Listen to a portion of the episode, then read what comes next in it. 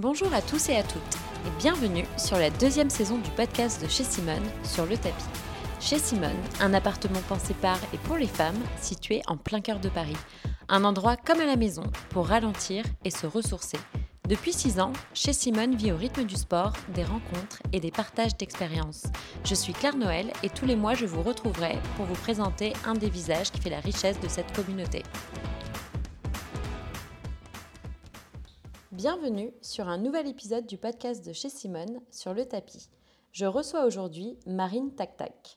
Marine a rejoint l'aventure chez Simone il y a quelques années maintenant, après avoir décidé de quitter les bancs de l'école pour les tapis de pilates et autres machines réformeurs. Un changement de vie qui s'est imposé à elle comme une évidence. La pédagogie, la bienveillance et la douceur sont sa marque de fabrique. Impossible de résister à son sourire et son humour, même lorsqu'elle vient vous challenger et repousser vos limites. La queen des abdos en béton, c'est elle. Si le Pilate n'a aucun secret pour Marine, nous allons essayer d'en savoir un peu plus sur sa vie. Et sans plus attendre, bonjour Marine. Salut. Est-ce qu'en quelques mots, tu peux nous dire qui tu es et d'où tu viens? Mais tu en as déjà dit beaucoup. Hein. J'essaye. Euh, je suis une petite Parisienne euh, qui a toujours vécu ici, euh, très dynamique, beaucoup de sport, beaucoup d'énergie, etc une histoire du sport qui est rentrée par la danse. J'ai fait beaucoup de danse et de gymnastique enfant. Euh, et puis je pense que je viens aussi un petit peu d'une famille ou d'un milieu euh, très intellectuel, c'est un grand mot, mais les familles de profs, vous voyez. Tes deux parents euh, étaient profs? Pas eux directement, mais mes grands-parents, du coup, eux, c'était un peu l'émancipation, le business, etc. Mais finalement, en fait, les mêmes valeurs et cette idée d'apprentissage, de, de transmission, de connaissances, etc. Du coup, ben, je suis devenue un comme, euh, comme mes grands-mères. et c'était une vocation ou c'était plus parce que tu venais de ce milieu et du coup, tu as été un peu encouragée dans cette, euh, dans cette voie? Mmh, Non, enfin, ni l'un ni l'autre. Euh, je dirais pas que c'est une vocation parce que je pense pas que. Enfin, ça, c'est des peut-être des croyances, mais je pense pas qu'on ait vraiment encore des métiers vocation maintenant, surtout que bah, avec l'information et la diversité des métiers, en fait, on a juste envie de tout faire. Mm. Euh, par contre, euh, une évidence dans le sens où euh, ben, c'est du partage et mm. c'est ce qui te permet de continuer à apprendre tout le temps parce qu'en fait, pour moi, quand tu es prof, bien sûr, tu délivres un savoir pour certaines pour, pour tes tes élèves ou les personnes qui sont en face de toi, mais en vrai, euh, moi ce que j'adore, c'est que quand je regarde mes élèves, bah, j'apprends tous les jours. Quoi. Ouais. Et, c'est, Et ça, tu l'avais en toi, enfin tu l'as toujours, c'est pour ça. C'est ça. En gros, c'est soit je fais tout, soit je fais ça. Ok. Parce que ça, c'est tout. Et donc, professeur des écoles, ça, ça a été vraiment ton métier. Enfin, tu l'as fait pendant euh, J'ai enseigné plusieurs dans années. les écoles parisiennes euh, pendant six ans. tu avais quelle, quelle classe? Alors on bouge beaucoup parce qu'en fait c'est un concours, euh, national qui, te permet d'être professeur des écoles de la petite section, donc de 3 ans, même 2 ans et demi maintenant parfois, jusqu'au CM2. Donc ça te donne vraiment les clés en main, pas beaucoup de clés, mais les mains en tout cas, pour, euh, pour opérer sur toute cette tranche d'âge. Et en vrai au début, euh, tu es un petit peu baladé, tu fais pas vraiment, décides pas où tu es, en tout cas pas dans une académie comme Paris. Oui, on t'impose, euh, même parfois tu fais des remplats dans plusieurs écoles différentes. Euh. Exactement. En fait, souvent quand tu rentres dans le métier, tu as un peu un, poste protégé, comme si tu étais une première année de stage où on te met dans un cadre qui est, euh, enfin, je dirais pas confortable, mais juste un cadre normal où tu peux travailler dans des conditions mm. correctes où tu as une classe à l'année et tu vas suivre des élèves avec une évolution, une progression. Et on te fait rêver avec le scénario idéal. Donc là, tu apprends, c'est dur, mais au moins tu es dans de bonnes conditions pour apprendre. Et mhm. puis après, on te dit Youhou, vous avez gagné le gros lot, on va vous envoyer partout. et vous ne pourrez pas préparer. et on t'emmène même dans les. Ça s'appelle les ZEP, je veux dire ça mal, mais. Oui. Ouais. Ça s'appelle maintenant les REP, c'est des cartographies de, des villes et des zones d'éducation en fonction des difficultés, etc. Euh, dans Paris, il y en a plusieurs. En fait, c'est des réseaux d'éducation, donc ça part du lycée, ça part euh, des profils sociaux des élèves qui passent le bac, des taux de réussite au bac, etc. Et du coup, on remonte de ce lycée, on dit, OK, les élèves qui étaient dans ce lycée, ils venaient majoritairement de tel, tel, tel collège. Donc du coup, par ah, glissement, on met le collège en REP aussi, et par glissement sur l'école primaire ou maternelle, euh, élémentaire ou maternelle. Et du coup, ben, en fait, comme on part pas du plus petit au plus grand, mais du plus grand au plus petit, on se retrouve quand on enseigne dans des classes petites à être parfois pas classé parce que le temps que les élèves arrivent de 3 ans à 18 ans, Mhm. il y a 15 ans qui se sont passés. Ouais. Donc il y a un décalage entre les écoles qui sont nommées REP et qui le seront dans 15 ans, sauf qu'en fait, ben, les élèves que tu as, ils sont là maintenant, ils seront plus là dans 15 ans pour que Ouais. tu les aides. Non, je vois ce que tu veux dire. Mais je sais que les nouveaux profs, on a tendance à les envoyer. Enfin, c'est un peu euh, l'école à la dure, quoi. C'est-à-dire qu'on t'envoie euh, dans des classes comme ça qui sont peut-être un peu plus en difficulté que d'autres, ou en tout cas avec euh, des élèves qui. Enfin, en gros, c'est le, c'est le grand bain, quoi. On te lance là-dedans et Ouais. débrouille-toi, quoi. Bah, en fait, c'est c'est le système de, enfin, c'est le système de l'éducation nationale. J'imagine que c'est le système dans d'autres domaines publics. Euh, c'est un système de points à l'ancienneté. Hein, Plus tu es ancien, plus tu as de points. Plus tu as de points, plus Plus tu es tu- prioritaire sur un poste. Mais donc, si tu voulais te projeter, euh, toi, enfin, tu te dis, en fait, euh, avant que j'ai euh, plus de 10 ans euh, sous les pieds, enfin, je peux pas. En gros, je me balade pendant 10 ans. Quoi. Ouais, je suis ce que le système impose. Donc ça, tu fais ça 6 ans, ce que tu nous disais tout à l'heure. Quelle a été ton, ton expérience, je dirais, et de quelle manière ça a orienté derrière le fait que tu te dises, en fait, euh, je vais faire autre chose? Parce que c'est quand même de longues années d'études. Euh, c'est un peu d'où tu viens, ce que tu nous disais. Je suis un peu curieuse de savoir à quel moment tu te dis, alors euh, je vais peut-être faire autre chose. Ben, au moment où je me suis dit que ça suffisait de se foutre de ma gueule, On dit les choses sur ce podcast? que, quand même, euh, je suis pas venue là pour souffrir, ok quoi. Bon, Ouais. tu vois, Mais c'est le retour de beaucoup. Enfin, moi, j'en ai dans mon entourage et je, enfin, tout le monde, ça a été très déceptif. C'est, en plus, c'est hyper triste parce que c'est généralement des gens qui sont ultra euh, impliqués, euh, de bonne volonté et qui en fait se disent ah c'est pas du tout euh, ce que je pensais. Ben, moi, enfin, honnêtement, moi j'ai fait un burn-out. Mhm. Je- Enfin, je sais pas si c'est le bon terme euh, médical, etc. oui, mais, on euh, comprend ce que ça veut dire. une dépression du travail ou peu importe, mais euh, où, euh, en gros, l'année où, où le problème a pointé le bout de son nez, c'est une année où j'étais ce qu'on appelle un 4 cartons. Donc, Je sais pas ce que ça veut tu dire. as 4 classes Mhm. par semaine. Donc, chaque jour, tu changes d'établissement, de niveau, de secteur et de public.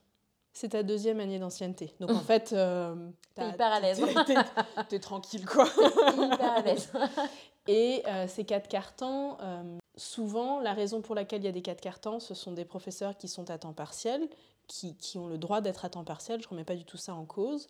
Mais la raison pour laquelle ces professeurs sont à temps partiel, c'est parce qu'eux-mêmes n'en peuvent plus. Et donc, du coup, on est obligé de compléter les trous par des personnes qui ont très peu d'ancienneté et donc pas de points pour avoir des postes, qui sont un peu des volants. Euh, donc, euh, si je me souviens bien, j'étais un jour en CPCM2, le lendemain en petite et moyenne section. Ensuite, euh, je faisais une classe d'adaptation pour les enfants non francophones. Et euh, le troisième jour, un triple niveau CP, CE1, CE2. Enfin, même pour toi, pour suivre le programme, c'est un enfer. Ben, c'était pas possible. Ouais. Et je pense que euh, j'ai eu plus de- plusieurs stratégies de survie. Aucune n'a vraiment fonctionné. D'accord. euh, euh, en fait, on travaille sur de l'humain. C'est-à-dire qu'on on a des enfants en face de nous euh, qui, eux, ils sont absolument pour rien dans ce système-là. Ah, eux, ils subissent. Ils subissent de fou. En plus, les plus petits, ben, ils comprennent pas. Enfin, en fait, quand tu as des petites sections, un gamin de 3 ans, il s'attache à toi sur une journée parce qu'il a passé une bonne journée. Et puis ensuite, ben, chaque lundi soir, c'est Ouais. une déprime. Quoi. Chaque lundi soir, c'est un abandon. Euh, ben là, c'est là où j'ai un peu lâché prise sur, euh, bah, sur tout, sur les programmes. Sur, euh, enfin, je me suis dit, en fait, il faut que je me sente bien, il faut que les gamins se sentent bien. Et, euh, Ouais, parce qu'en plus, tu as une part de culpabilité presque. bah ouais, Parce que tu te rends compte de ce que tu leur fais subir, malgré toi, mais t'as pas la main. Enfin, Exactement. Du coup, c'est un cercle vicieux. Quoi. Et puis, en... là, où, là où il faut te dire, ok, là, je m'arrête, c'est que tu te dis, euh, je me rends compte aussi de ce qu'ils me font subir. Mais c'est pas de leur faute non plus, Ouais. les pauvres. Ouais. Mais ils me foutent la misère parce que, bah, parce que je suis pas là, parce que je, je suis débordée. euh, tu sors des cours de CM2 et puis tu as tes petites sections qui veulent jouer aux dinosaures. Enfin, genre, Ouais. ça ne marche pas en fait. Et en plus de ça, parce qu'il y a des classes qui sont difficiles, il y a des, des- plein de postes qui sont difficiles, normalement, et je pense que dans tous les métiers c'est un petit peu ça, quand tu as de la difficulté au travail, tes collègues t'épaulent. Ou tu partages euh, la galère que tu as eue, le rush que tu as eu, dans tous les domaines. Et en fait, ce qui se passe, c'est que d'être volant comme ça de classe en Tu classe. crées pas les mêmes liens. euh. Bah, tu connais même pas tes collègues. Ouais, c'est ça. Enfin, il y, a- il y a eu des moments, euh, il y, a- il y a des moments de transition à l'école où c'est l'instit, euh, on dit plus instit, on dit professeur des écoles maintenant, mais où c'est le professeur qui a les élèves et puis euh, à 11h20 ou 11h30 selon les établissements, on, on passe le groupe classe à un animateur pour qu'il puisse aller à la cantine. Et, et en fait, ça paraît anodin, mais en termes de responsabilité, parfois il y a des adultes qui sont présents dans l'école qui ne sont pas forcément les bons adultes. Et d'un regard, tu as l'impression que c'est ceux qui vont gérer ta classe, mais non. Et du coup, en fait, tu as juste abandonné ta classe sans le savoir parce que tu n'identifies pas les adultes et tes collègues. C'est dingue. Et, et en fait, bah, quand un élève ne se retrouve pas dans le bon groupe, ça retombe sur toi parce que oui, c'est moi qui ai fait une erreur, effectivement. Mais, mais je peux pas retenir 250 têtes plus mes 500 élèves. Enfin, c'est pas possible, quoi. Non. Donc on peut pas nous demander de travailler dans de l'humain à des échelles non humaines. C'est ça le, le point. Et donc tout ce petit euh, mélange euh, fait que bah, du coup tu fais un, tu fais un burn-out, Ouais, on va l'appeler comme ça. ouais, on va dire que c'est ça. et là, euh, et donc là tu, bah, j'imagine que tu arrêtes, J'ai été arrêtée, j'ai été arrêtée. D'abord en intermittence, parce que bah, déjà parce que j'assumais pas de pas travailler. Et là, c'est là où en fait le, le système de travailler dans l'humain et on a quand même un petit peu des engagements quand on est en- enseignant.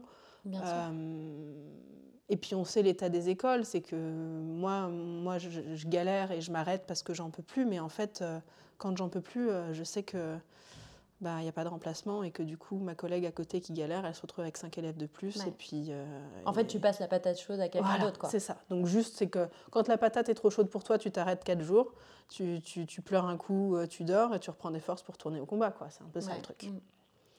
Donc par intermittence, après, euh, je pense que je me souviens plus exactement, mais les deux ou trois derniers mois, j'ai été arrêtée. Ça m'a permis de, de souffler et de, de prendre conscience que bah, c'était pas 100% de ma faute, quoi. Mm. En fait, euh, je j'étais pas prête. Si, si tant est que quelqu'un puisse être prêt.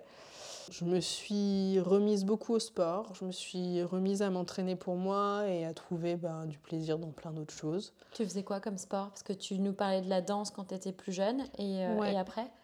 Bah là, j'ai redansé justement. Pendant mes études, j'ai un petit peu. enfin, ça dépendait de- des moments et de l'énergie et tout, mais Quel type de danse tu faisais? moi, je faisais de la danse contemporaine, ce qui veut absolument tout et rien dire, parce qu'en fait, fait. ça veut juste dire de notre temps. ce terme. parce que moi j'imagine tout et n'importe quoi à chaque fois parce que c'est un peu Euh, ça en même temps. Non, mais bon, c'est ma danse contemporaine, c'est un petit peu du classique sur de la musique euh, moderne. euh. Les, les danseurs qui écoutent ce podcast, je sais pas, je pense à toi, Gildas. Ah oui, ou j'allais dire, il y en a. hein. et plein d'autres. Euh, Base José Limon, c'est une danse qui est très artistique, euh, très expressive et, et quand même assez technique. Euh, Il y a beaucoup de bases de danse classique dedans. Euh, en vrai, je pense que, et ça rejoint l'histoire de l'enseignement, pourquoi j'ai adhéré dans cette danse-là, c'est juste que j'ai trouvé un- une prof magnifique et que c'était mon soleil. Du coup, je reprends la danse, je découvre la course à pied, je me demande au bout de 10 minutes euh, Ce que tu fais là. qu'est-ce que je fais là. Normal. Après, j'écoute des musiques de rock bien ardos et j'insulte tous les inspecteurs de l'Académie de Paris en courant. Et là, euh, c'est bon, je me dis, ok, je suis capable de courir 10 km, ça va bien. Question de volonté. Et j'ai du mal à beaucoup danser parce qu'en fait, bah, justement, ma prof euh, a vieilli, elle donne moins de cours, euh, les horaires ne fonctionnent pas forcément, enfin, bon, l'histoire de la vie, quoi. Et, euh, et j'essaye plein d'autres cours de danse et je suis pas satisfaite parce qu'en fait, je, je cherche pas un super cours de danse, je cherche à retrouver ce que j'avais avant. Des sensations. Et ça, ça marche pas. et je découvre, enfin je découvre, je redécouvre le pilate. Je me rendais pas compte que c'était ça que je pratiquais dans l'entraînement du danseur. Ouais. Et, euh, et ben là, Coup de cœur. euh, ouais, un boulevard qui s'ouvre quoi. Et puis je me suis demandé longtemps euh, si j'allais enseigner la danse. Je me suis demandé si j'allais passer mon DE de danse, etc. quand j'étais plus jeune. Et je trouvais que le décalage, c'était que dans le milieu de la danse, on est dans un milieu artistique. D'ailleurs, c'est rattaché au, au ministère de la Culture. Oui, tu m'as appris ça l'autre jour. Je savais pas. Ouais, le Pilate, c'est ministère des Sports. Des sports. Euh, yoga et danse, c'est culture. Bon, danse, on, on s'y attend un peu. Yoga, c'est parfois un peu plus surprenant. Et en fait, c'est un peu difficile de, de faire une carrière en prof de danse si t'as pas eu une carrière de danseuse en tant que telle. Moi, j'ai j'ai fait des compagnies amateurs ou des choses comme ça, mais c'était pas mon métier. j'ai pas gagné ma vie avec ça. Versus le Pilate où je me dis, bah, en fait, euh, c'est cool, je peux faire ça. Euh, j'ai pas, enfin, on a toujours le syndrome de l'imposteur, mais un peu moins. je reprends l'école. Enfin, du coup, je refais, euh, je refais une rentrée, je reprends l'école, je fais ma formation de Pilates en parallèle que je reprends l'école. je reprends l'école dans des conditions qui sont moins pires, si je puis dire, mais je suis plus dedans, hmm. en fait. Parce que j'ai compris que bah, que pour pas craquer, il faut pas être à 200%. Tu peux pas. Bah, tu t'investis moins. Ouais. Le pauvre Intel, euh, il a pas ça. Oh, elle, elle sait pas lire le son. Ah, oh, oh. enfin non, non, faut vivre. Ah non, mais moi je pourrais pas. Impossible. Et du coup, je fais cette formation en parallèle. La formation, c'est sur un an. Euh, tu peux nous raconter comment ça se passe la, la formation euh, Pilates Parce que tu es quand même la première invitée professeur de Pilates du podcast. Donc c'est un peu l'occasion de refaire un point euh, sur euh, le Pilate, euh, Kesako, la méthode Pilate. Si tu veux bien. Ouf, il faut ouvrir un deuxième podcast. voilà les grandes lignes. bon, déjà, il y a plein de formations de Pilates. Il y a un petit peu de, de grands linéages, si je puis dire. Il y a le Pilate classique, qui sont euh, des écoles qui, qui, font perdurer la façon dont la méthode a été créée par Joseph Pilate euh, euh, au cours de sa vie et placée, axée aux États-Unis quand il arrive à New York. Mhm. Et il y a un deuxième courant qu'on appelle le Pilate contemporain, tiens, c'est aussi large que la danse contemporaine, qui est en fait euh, plus l'idée que la méthode Pilate, comme il l'a conçue, doit continuer à évoluer, que euh, Joseph Pilate, c'était un inventeur, c'était un créateur, c'était quelqu'un de curieux, et, euh, et qu'en fait, s'il avait vécu 150 ans ou 250 ans, ça aurait sûrement continué d'évoluer. Donc la première formation que je fais, c'est du Pilate contemporain à Paris ce qu'on appelle Pilate mat, donc le Pilate au sol. La façon dont moi je l'ai fait, mais il y a des écoles contemporaines qui le font différemment, c'était un séminaire vraiment intensif euh, sur euh, un peu plus de deux semaines, je pense, à Paris, où là on a toutes les masterclass et tous les, cours euh, à proprement parler de la méthode, de l'histoire de la méthode, on décortique tous les exercices, etc tout un pan bah aussi euh, anatomie, anatomie du mouvement, physiologie, programmation sportive, etc. Ouais, c'est hyper complet. Donc ça, c'est vraiment, euh, c'est ta Bible, quoi, hmm. si je puis dire. Et ensuite, pendant un an, tu as régulièrement des petits séminaires et ça se développe sous trois, trois axes principaux qui sont ta pratique personnelle, l'observation de professeurs euh, déjà qualifiés qui sont souvent fléchés par les écoles pour que tu observes comment ils animent un groupe et ta pratique d'enseignement. Donc, self-practice, observing and teaching. À quel moment arrive Montréal Juste pour la timeline? C'était avant, euh, après, C'est après. J'ai fait ma formation. Contemporaine. Contemporaine. J'ai passé mon diplôme et on a décollé. C'est ça. J'avais l'impression que. Ça Mais Montréal, c'était pas un, Enfin, ça faisait pas trois ans que c'était prévu. En fait, euh, ça s'est présenté à nous et trois mois plus tard, on est parti, quoi. D'accord. Et c'est arrivé pas une grosse organisation. C'est une petite lettre un jour qui t'a dit. non, c'est mon, mon, mec qui est en fait mon mari, mais j'ai du mal à dire mon mari. Alors je dis mon époux avec beaucoup d'humour. Mais... Salut ton époux. On salue mon époux. Il est enseignant-chercheur maintenant et en fait il avait fini sa thèse à Paris. Et une fois que tu as fini ta thèse, tu dois faire ce qu'on appelle un post-doctorat, donc après avoir ton diplôme de docteur.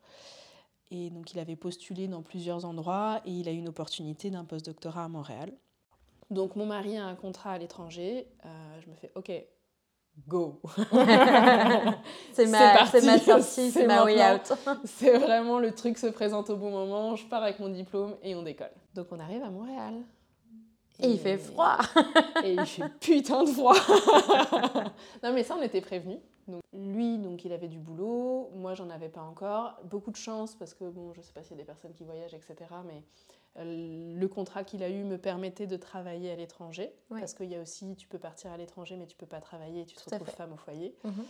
Euh, ça, c'était pas une option. Je me dis, bon, bah, je vais chercher du boulot euh, dans mon nouveau métier qui est, qui est prof de pilates. Au début, on avait calculé nos finances en disant, bon, bah, si pendant six mois, moi, je travaille pas, c'est pas grave, on serre la ceinture et, ça, ça, fait partie du plan. Mhm. Euh, au bout de trois jours à la maison, une fois remise du jet lag, j'appelle mon mec en disant, écoute, je suis vendeuse dans une boutique de vêtements, ciao, je m'emmerde à la maison. Donc, je fais de la vente et des choses comme ça.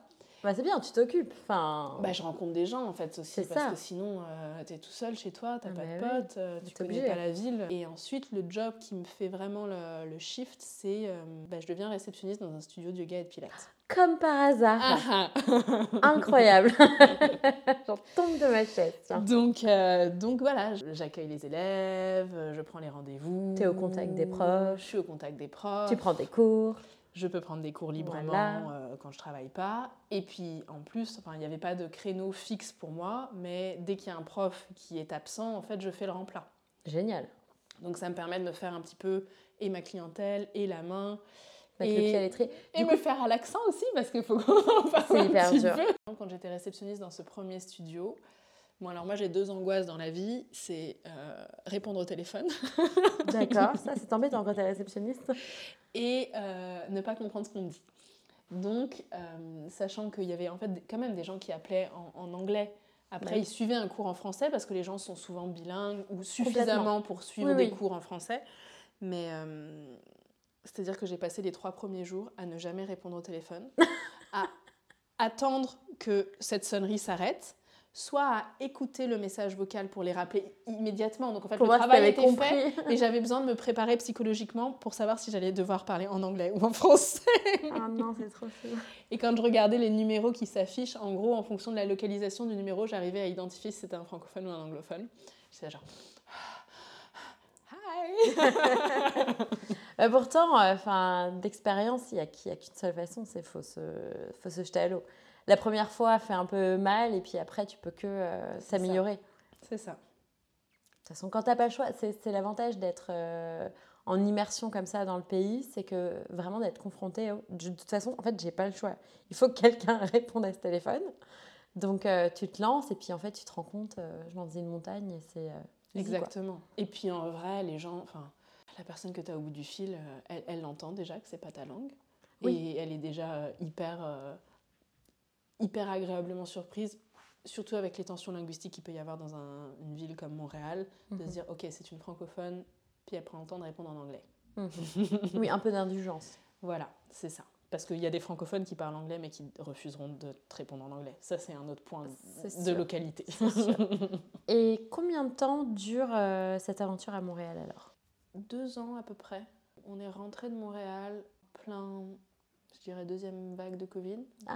Je sais pas exactement. T'as fait ton est- premier euh, sais- lockdown à Montréal Ah ouais, ouais, ça c'était. C'était pas drôle, ça. Bon, c'était drôle nulle part, je pense. Écoute, euh, j'étais à San Francisco, c'était pas vachement drôle non plus. Ouais, bah, voilà. y a pas de localisation. Euh, ouais, premier lockdown à Montréal, pas drôle. Beaucoup de stress, comme tout le monde. Le stress d'être loin de sa famille, parce qu'au début, bon, bah, on savait pas exactement ce que c'était quand même. hein. donc, euh, cette espèce de peur de ne pas pouvoir euh, dire au revoir à ses parents. euh, la distance qui est apeurante. Un gros stress financier aussi dans le monde Mhm. du sport, comme Bien pour sûr. tout le monde. Au Québec, on a eu beaucoup de chance parce que, en tout cas, il y a eu beaucoup d'aides pour les indépendants. J'ai l'impression que ça n'a pas forcément été le cas en France. Euh, ces aides, au début, je, je ne devais pas y avoir le droit. Ensuite, ils ont modifié les lois, mais en gros, en tant qu'étrangère euh, sur le sol canadien, Ouais, tu pouvais pas je bénéficier. pouvais pas bénéficier de ces aides-là. Et euh, ça a permis, enfin ça a permis, ça, ça a fait beaucoup euh, soulever, euh, enfin beaucoup parler. Les gens n'étaient vraiment pas d'accord avec ça, etc. Notamment le studio dans lequel je travaillais, quand les gens ont appris qu'en fait euh, bah, tous les collègues avaient une subvention et touchaient un chômage, sauf moi parce que bah, j'étais sacrée française. J'ai reçu beaucoup de dons Mais c'est hyper touchant. De dons, de personnes qui ont pris des cours en visio, en privé avec moi, mais je savais très bien que c'était pas pour apprendre un cours, c'était une façon de me faire un don, sans, enfin de me donner du travail. C'est vachement touchant, ils sont pas obligés. Enfin, C'était hyper tu t'es touchant. quand même. Enfin, ça veut quand même dire que tu t'étais vraiment bien euh, implanté, enfin, que tu avais créé assez de connexions. et Ben, que ça a été un petit peu la, pr- preuve de cette connexion. Après, bon, c'était un- une période très particulière où il y a eu beaucoup de stress. Le, le studio de Pilates et le monde du Pilates dans lequel j'étais, c'était un monde quand même euh, des personnes très aisées qui, elles, clairement, n'avaient pas d'impact direct sur leur, euh, leur consommation, enfin Oui, sur leur euh, niveau de vie, et qui, du coup, il y avait beaucoup ce truc de d'aider ton commerce local, euh, Ouais. aller acheter à la boulangerie à côté, enfin... ça partait de ce genre d'intention où euh, tous- tous les clients disaient ben, en fait, euh, moi je pars plus en vacances, je fais plus de shopping et je vais plus au restaurant quatre fois par semaine, donc euh, je vais te Mm. payer un cours de pilates, ça te permet de bien vivre. Petite transition. Tu rentres donc, tu disais euh, à peu près autour du deuxième confinement en France. Ouais, c'est ça. Donc là, euh, 2020, ouais. la majorité des salles de sport sont encore fermées. Enfin, ça a été, euh, on l'avait évoqué dans d'autres podcasts, mais un peu le roller coaster de j'ouvre, je ferme, j'ouvre, je ferme. Ouais. Comment déjà as-tu découvert chez Simone? Et ensuite, comment es-tu arrivée sur le tapis de chez Simone? Il faut qu'on remballe le podcast parce que j'ai connu chez Simone avant de partir au Canada. D'accord. Euh, moi j'étais cliente rue de Rivoli. Donc tu étais cliente d'abord? Ouais, je venais m'entraîner et d'ailleurs, euh, chez Simone a aussi fait partie des trucs que j'ai commencé à faire quand j'étais un peu euh, au fond du trou. Tu voulais te faire du bien. Je voulais me faire du bien, euh, trouver une bande de copines, être dans un lieu un peu différent. T'es pas trop mal tombé. je connaissais chez Simone, je pars chez Simone et ensuite par d'autres liens, je suis proche et je suis devenue amie avec Clélia. Du coup, je continue à suivre chez Simone d'un œil. En fait, j'avais vu cette ouverture. Je me souviens même qu'au moment où elle devait déménager de Rivoli, euh, Charlotte avait fait passer des questionnaires euh, aux clientes euh, en proposant différentes localisations. Et moi, j'habitais à Strasbourg-Saint-Denis et genre, je pense que j'avais répondu à cinq questionnaires pour que ça soit ici. C'est ta faute. en très fait, Lionel. motivée. c'est complètement ma faute, je plaide coupable. Après, donc, retour ici, tout est fermé, pas de, pas de boulot. Donc on rentre, mon mec n'a pas de job, j'ai pas de job, on n'a pas d'appart, enfin, C'est le bordel, non? Enfin, je... je mets un mot dessus, mais. c'est un peu le bordel. Au moins, il y a les potes et la famille autour, et on peut manger du fromage ici. Mais euh, pas beaucoup de plans. Moi, je me disais, bah écoute, si ça continue comme ça, je retourne un stit. Ah oui. Parce qu'en fait, j'étais en disponibilité. Donc ça veut dire que j'avais le droit de ne pas travailler pour suivre mon conjoint. Mais comme on rentrait en France, ces disponibilités sont offertes par année scolaire. Donc ça veut dire qu'en septembre, on me rappelait. Mais si besoin de personnel, je peux me signaler en disant je suis dispo. Et là, euh, clairement, euh, en une demi-journée, on m'envoie quelque Ouais, ouais, part. parce que- flexible. donc je me disais, bon, bah, s'il y a besoin, on fait ça. Mais en vrai, euh, retourner un site en temps de Covid, je sais pas si c'est la meilleure période pour Non, reprendre enfin- bien du métier, quoi. Moi, je réponds pour toi. hein. La réponse est non. Et là, j'ai une, euh, une amie et, euh, et cliente à Montréal qui faisait des cours sur Zoom avec moi, qui continue à faire des cours sur Zoom euh, entre Paris et Montréal, qui me dit Écoute, Marine, euh, moi, tu sais, ma soeur, elle habite, à, elle habite à Dakar et elle a un studio de pilates et de yoga et elle cherche des profs. Tu veux y aller ou pas? À Dakar? Ouais. Génial. Bah là, on se regarde avec mon mec, on fait Écoute, euh, pff, franchement. Au point où on en au est. point où on en est, autant qu'on voyage, au pire on rentre ici. Donc euh, on rentre à Paris en décembre et on décolle euh, le 15 janvier pour partir à Dakar. Incroyable. Quand on est parti à Dakar, nos- notre déménagement et notre conteneur de Montréal n'étaient même pas encore arrivés. Ouais. On était là genre, ouais, mais alors par contre, on a que des bottes de neige et des motos voisins. ok, on va faire du shopping et on va à Dakar. Et donc, euh, on part à Dakar et j'enseigne pendant six mois dans un studio là-bas. Ah bah là, c'est pas le même climat, et puis c'est pas la même ambiance non plus. quoi. Non, tu m'étonnes, c'est comment? C'est très particulier dans le sens où euh, c'est un pays qui est développé de façon très inégale et je me retrouve, je m'y attendais un petit peu, hein, ça n'a pas été la surprise, mais j'ai pas forcément été très à l'aise avec ça. Je me retrouve à, à enseigner le pilate euh, vraiment à la classe plus, plus, plus, plus, plus, plus, plus, plus. Mais un, po- un poil gênant. Enfin, pas. ouais, à, pas à une échelle euh, gênante, ouais. voilà, c'est ça, à une échelle un petit peu gênante Je comprends. surtout à une échelle un petit peu gênante quand ça n'est pas ton pays et que tu arrives comme ça, ben j'ai pas l'impression d'avoir vraiment découvert le Sénégal par cette expérience professionnelle. Après, je l'ai découvert par d'autres rencontres dans le cadre de Oui, mon installation, studio. etc. enfin, Mais le cadre professionnel n'était pas du tout le cadre pour découvrir ce pays, donc euh, petite déception de ce côté-là.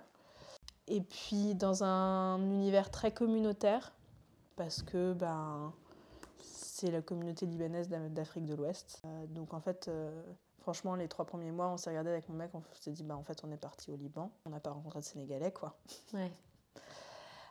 Après, on a trouvé comment rencontrer des Sénégalais, c'était cool.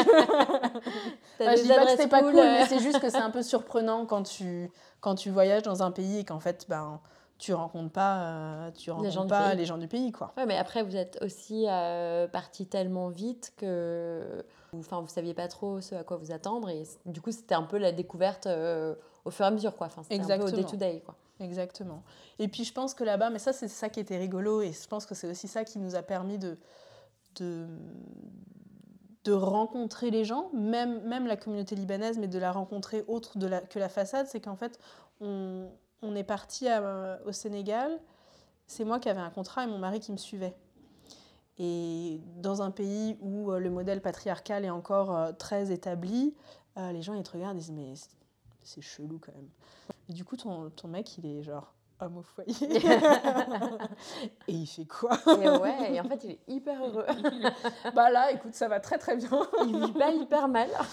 Non, mais en vrai, il bossait, il, il préparait des concours, Non, mais il bien sûr, travaillait, mais- mais, mais l'organisation de notre, de notre vie euh, personnelle, parce que c'est ce qui, ce qui intéresse les gens quand même, euh, c'était un peu genre, alors je comprends pas, vous êtes mariés, vous n'avez pas d'enfants, euh, toi tu pars avec un contrat, lui il bosse à la maison et il va faire les courses au marché, et vous êtes venus avec un chat, Ouais. trop chelou les gars.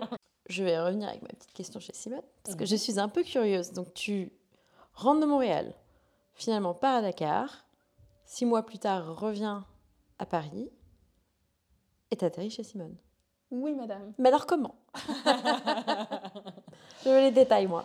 Euh, je suis partie à Dakar avec un contrat de six mois, euh, renouvelable, mais je- enfin, on savait pas trop. On a Mm. laissé, de toute façon, au moment où on est parti, euh, l'Europe était morte, donc il n'y avait pas grand-chose à faire ailleurs. Après, la raison quand même pour laquelle on est rentré à Montréal, c'était pour se rapprocher de nos amis et de notre famille. Donc, on était là, ouais, ok, Dakar, il n'y a pas de décalage horaire, mais en vrai, on est quand même à 6 heures de vol, c'est un peu le même problème. Et donc, mon mec prépare des concours pour avoir un poste à Paris, qu'il obtient. Bah là, c'est le. On se dit, ok, donc t'as as un poste à. Il y en a un ou deux qui a un truc à Paris. Non, mais donc on se, on se réétablit donc, on euh, se dans la vie. rétablit Ouais. à Paris, Mm. on organise notre vie pour faire le vrai retour. Et là, on croise les doigts pour que ça ne refasse pas le yo-yo du Covid. Donc, je me dis que je vais commencer à contacter les studios euh, à Paris. Je, je suis quand même ce qui se passe de par les réseaux sociaux ou par le réseau professionnel Pilates chez Simone. Et euh, Julie poste une offre pour euh, un poste qui, je pense, s'appelait Apart Manager ou quelque chose comme ça. Moi, je sais que c'est ça. C'est ça que tu, tu voulais Je savoir voulais. si j'allais le soulever ou pas Tout à fait, tout à fait, madame. Donc j'échange avec Julie et Benjamin. Et c'est vrai que sur le papier, ce poste me faisait, euh, me faisait rêver déjà parce que, bah, parce que l'aventure chez Simone, je, je- je l'ai suivie. Et puis c'est un peu ma deuxième maison, quoi. Enfin, même en tant que cliente quand je l'étais. Et puis il y a aussi un petit peu l'assurance de la sécurité, entre guillemets, d'avoir un poste qui est un poste salarié et pas Mhm. forcément un poste de freelance en sachant la crise qu'on venait de vivre. Ouais, c'est ce pas les mêmes contrats, donc euh, voilà, naturellement, on avait tendance à aller chercher un peu la sécurité, quoi. C'est ça. J'échange avec Julie, j'adore nos échanges. Je me souviens, euh, j'étais sur Zoom euh, à Dakar et, et mon mec était dans l'appart d'en face.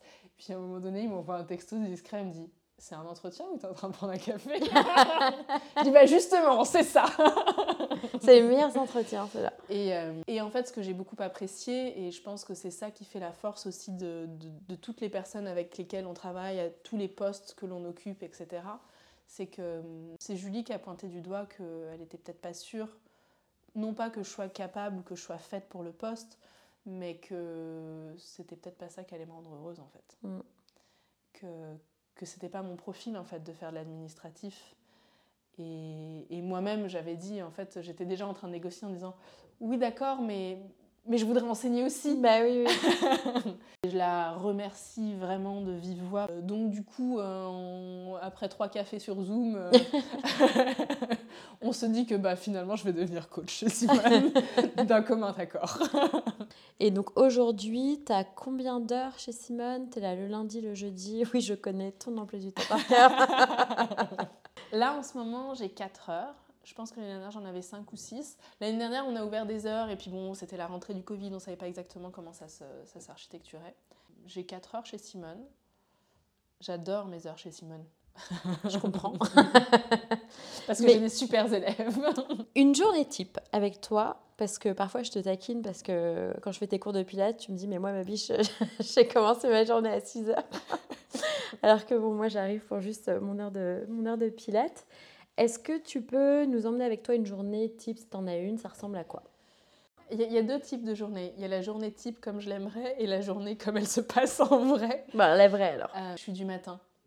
Donc en règle générale, mes premiers cours sont à 8h le matin. Donc j'enseigne euh, dans un autre studio. Souvent j'ai des cours de groupe 8h, 9h le matin. Ensuite j'ai des cours privés, euh, j'enchaîne 10h, 11h. Donc à 11h55, je finis tout ça. Je prends ma bicyclette et je fonce chez Simone.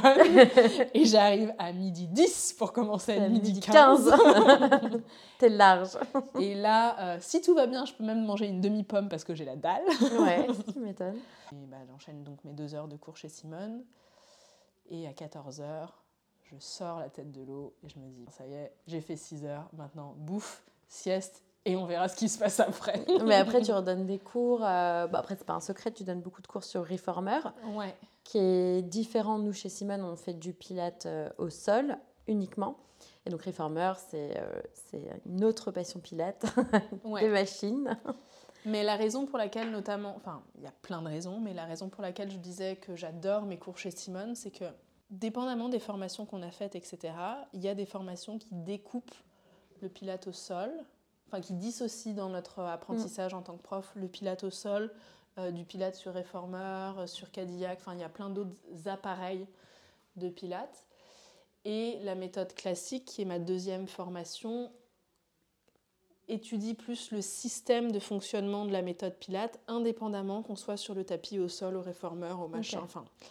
Et du coup, l'autre studio dans lequel je travaille, où je travaille plus sur, euh, sur équipement, quand je donne un cours sur réformeur, c'est que du réformeur. Quand je donne un cours sur tower, c'est que de la tower. Et souvent, c'est un peu plus cher.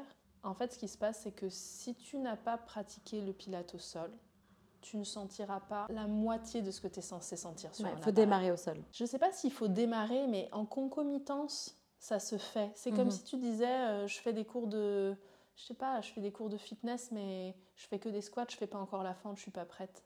Oui, en fait, ça marche pas. Ça peut aller ensemble. Enfin, ça Je, se- je- fais du gainage, mais je fais pas du gainage sur le côté, ça s'apprend après. Non. J'aimerais bien dire ça. je vais choisir à la carte. En fait, c'est un système de, de renforcement complet ou de travail complet du corps. Et typiquement, bon, bah là, euh, les gens disent euh, j'ai j'ai les abdos en feu quand je suis sur le tapis euh, chez Simone. Bah ouais, et tu n'auras pas cette sensation si tu fais que du réformeur, parce que la série abdominale, elle se passe sur le tapis. Dans l'enchaînement, là, tu- on, était sur euh, l'organisation de ma journée. Le fait de dérouler comme ça, c'est drôle parce que je fais deux cours de groupe que sur machine, donc euh, soit que sur réformeur, soit que sur tower.